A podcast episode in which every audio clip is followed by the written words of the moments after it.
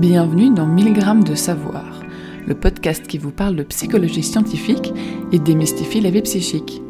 Si 1000 grammes c'est trop haut de gamme, pourquoi pas une dose de sang le temps d'un instant? Cet épisode a été écrit par Julien Barbedor, doctorant de l'Université catholique de Louvain, avec l'aide de Sarah Levaux, Magali Bella et Ken Zonera, et vous est compté par Pascaline Van Oost. Pour introduire cet épisode, commençons par un constat simple les femmes réussissent mieux que les garçons à l'école, mais s'en servent moins bien professionnellement. Effectivement, saviez-vous que tous les ans, la réussite au baccalauréat en France est plus importante d'environ 5 à 10% chez les filles que chez les garçons? Ceci est vrai pour tous les types de bacs, généraux, technologiques et professionnels, et dans toutes les filières scientifiques, économiques, littéraires, etc. Cette tendance se vérifie dans plusieurs pays d'Europe et semble vraiment prédominante. En revanche, on constate que l'insertion professionnelle est plus difficile pour les femmes que pour les hommes.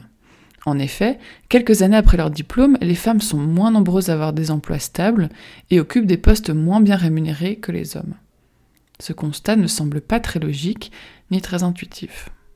Alors comment expliquer ce paradoxe? Pourquoi les femmes qui réussissent mieux à l'école sont-elles moins bien insérées professionnellement ensuite? Une partie de la réponse à cette question se trouve dans la façon dont les femmes et les hommes sont perçus et les rôles qui leur sont attribués dans la société.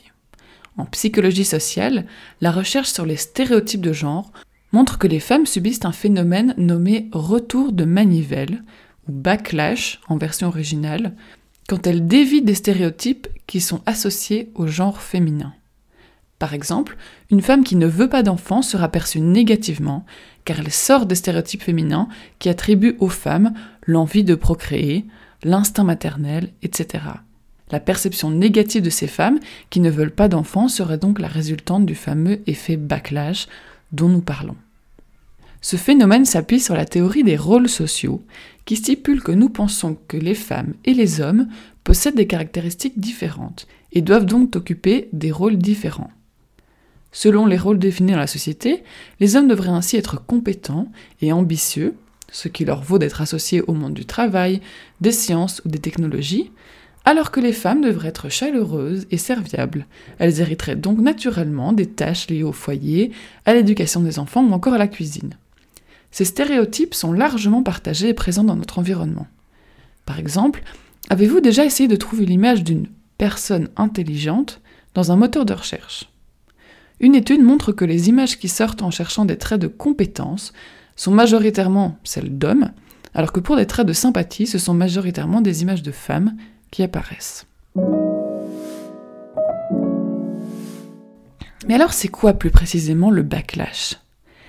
L'effet backlash, c'est donc une sanction sociale qui s'applique à une personne déviant du rôle social qui lui est prescrit.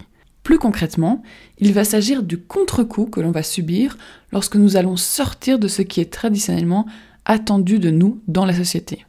Par exemple, un garçon qui pleure s'écarte du stéréotype selon lequel un homme ne doit pas pleurer, et pourra donc être réprimandé par ses parents, car cet effet backlash se retrouve aussi projeté sur les enfants. C'est pour ces raisons que les femmes très compétentes et ambitieuses vont être sanctionnées socialement, car elles ne correspondent pas à l'image que l'on se fait de la femme dans la société d'aujourd'hui. La compétence et l'ambition sont perçues comme des qualités masculines, cela explique pourquoi les femmes compétentes vont souvent être perçues comme froides, arrogantes et hostiles. Au contraire, cette sanction ne s'appliquera pas aux hommes compétents, car ceux-ci restent dans le rôle que leur a prescrit la société. Précisons que l'effet backlash existe aussi chez les hommes qui manifestent des qualités de bienveillance et de sensibilité, des qualités traditionnellement féminines. En sortant de leur rôle d'homme viril, prescrit par la société, les hommes émotifs sont sanctionnés. Plusieurs études montrent qu'on les trouve alors moins compétents. Et le backlash dans le monde du travail. Une recherche de 2011 a montré qu'une personne qui affirme ne pas avoir besoin d'aide dans son travail est vue comme une personne très compétente. Par contre, si cette personne qui dit ne pas avoir besoin d'aide est une femme, alors elle sera aussi perçue comme désagréable. En revanche, quand c'est un homme qui affirme ne pas avoir besoin d'aide, il sera perçu comme compétent, mais pas comme moins sympathique ou comme désagréable. Évidemment, une femme qui affirme ne pas avoir besoin d'aide, c'est contradictoire, c'est une antithèse. Parce que dans l'image que l'on a créée de la femme, celle-ci a besoin d'être secourue, d'être aidée, d'être protégée. Ainsi, l'effet backlash met en évidence que contrairement aux hommes, les femmes payent le prix de leurs compétences sur la sympathie qu'elles dégagent. Et quelles sont alors les conséquences sur le recrutement des femmes?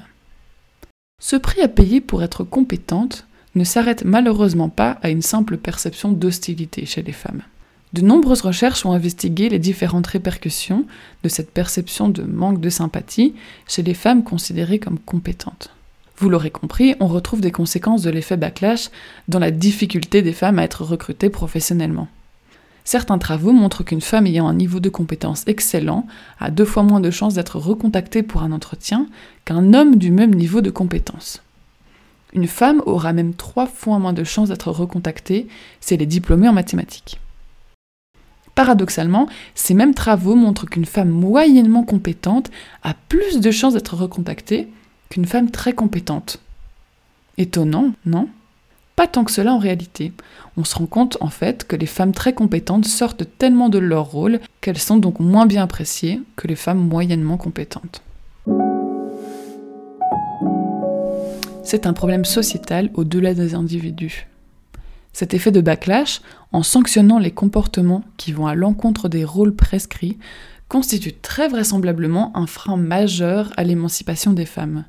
En effet, une femme brillante aura besoin de se détacher de son rôle de femme chaleureuse pour s'affirmer et réussir sa carrière. D'un autre côté, une femme qui sort de son rôle sera automatiquement sanctionnée, elle sera qualifiée de désagréable et considérée comme manquant de sympathie. Cela crée donc un véritable cercle vicieux dans lequel les femmes sont de fait encouragées à se montrer moins compétentes afin de pouvoir être appréciées dans la société. Ce biais confronte les femmes à un dilemme, choisir entre être respectées ou être appréciées. Choix que les hommes n'ont pas à faire. Le backlash restreint donc les possibilités des femmes d'acquérir un statut élevé et un emploi prestigieux. Mais il encourage également la pérennité des stéréotypes de genre, en incitant les femmes à rester dans leur rôle de femmes subordonnées et les hommes à travailler dur pour pouvoir ramener l'argent à la maison. Par conséquent, les effets du backlash sont nocifs pour les individus, mais nuisent aussi à la société dans son ensemble. En résumé, comparativement aux hommes, les femmes compétentes et ambitieuses sont souvent davantage perçues comme désagréables, du fait des rôles différents prescrits pour les femmes et pour les hommes dans la société. Cet effet permet donc de comprendre pourquoi les filles qui réussissent mieux que les garçons à l'école sont par la suite moins bien insérées professionnellement. Maintenant que vous connaissez l'envers du décor, la prochaine fois que vous jugerez sévèrement une personne qui sort de son rôle social, vous penserez peut-être à nous, et vous vous rendrez peut-être compte des mécanismes qui entrent en jeu dans votre jugement. Si à l'avenir vous êtes agacé par la réussite d'une femme, demandez-vous si face à un homme vous n'auriez pas simplement été content ou contente pour lui. Merci d'avoir écouté cette capsule de 100 grammes de savoir écrite par Julien Barbedor, doctorant de l'Université catholique de Louvain, avec l'aide de Sarah Levaux, Magali Bella et Kenzonera. L'épisode était raconté par Pascaline Van Oost. Nous vous retrouvons très vite pour de nouveaux épisodes passionnants.